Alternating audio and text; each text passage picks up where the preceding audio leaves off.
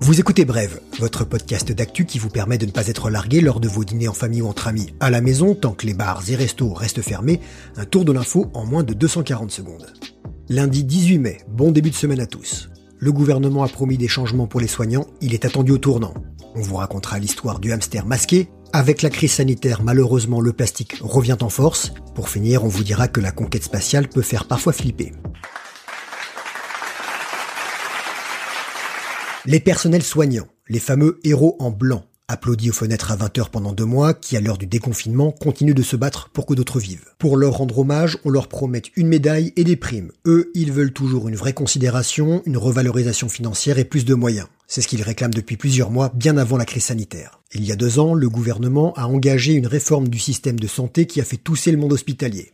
Il y a certainement eu une erreur dans la stratégie annoncée, mais à culpa d'Emmanuel Macron vendredi dernier en visite surprise à l'hôpital de la Pitié-Salpêtrière à Paris. Le chef de l'État a aussi affirmé vouloir mettre fin à la paupérisation des personnels soignants. Il a demandé au ministre de la Santé un travail express sur le sujet brûlant. C'est un investissement et non pas une dépense, a-t-il estimé. Olivier Véran doit vite faire baisser la fièvre. Ce week-end, il a déjà promis une amélioration des rémunérations pour les salariés, un programme d'investissement, la réorganisation des soins, mais aussi la revue du temps de travail. Avec un salaire de départ de 1500 euros net et une fin de carrière autour de 2400, le salaire des infirmières infirmiers français est l'un des plus faibles en Europe. La France est même 22e sur les 33 pays de l'OCDE. Un Ségur de la santé. Ségur pour le 20 de l'avenue parisienne, adresse du service de santé. Un Ségur de la santé, disais-je donc, doit se tenir le 25 mai afin de présenter aux partenaires sociaux un plan de restructuration de l'hôpital d'ici l'été. Les personnels soignants restent vigilants. Après les paroles, ils veulent des actes et pas médicaux cela.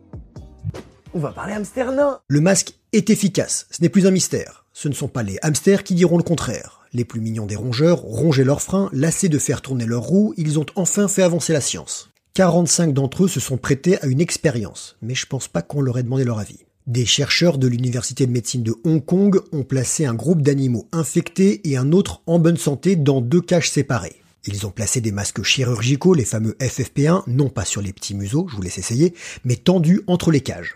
Eureka, parce que les scientifiques ne disent pas bingo. Avec un masque sur la cage des hamsters sains, un tiers seulement était infecté.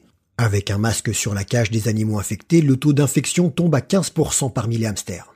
Conclusion des chercheurs, comme on sait qu'une grande partie des personnes infectées ne présentent pas de symptômes, le port universel du masque est vraiment important. Bien sûr, d'autres expériences doivent être menées. Tous les hamsters sont guéris. Sinon, croyez en le pangolin ou la chauve-souris souvent maltraités, ils se seraient vengés.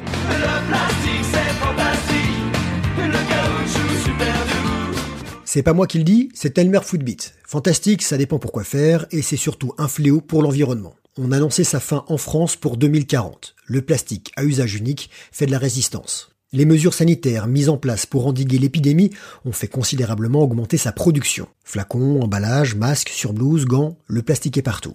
Avec la chute du prix du pétrole, le plastique est plus que jamais un matériau compétitif. Les lobbies du plastique en profitent. Ils demandent un rétro-pédalage sur certaines réglementations, comme aux États-Unis, avec notamment l'autorisation de la commercialisation des sacs plastiques à usage unique. Et dans certains supermarchés, ça a supermarché, soi-disant par précaution sanitaire. Protection sanitaire mon œil, que je protège derrière du plexiglas. Ah mince, c'est du plastique. Le Covid-19 survit entre 2 et 6 jours sur cette matière contre 24 heures seulement sur du carton. Des observateurs ont peur que l'on se noie dans cet océan de plastique. L'océan où le plastique termine bien souvent. Des satellites de l'Agence spatiale européenne sont actuellement utilisés pour tester une nouvelle méthode destinée à mieux repérer le plastique dans les mers, et les résultats sont prometteurs.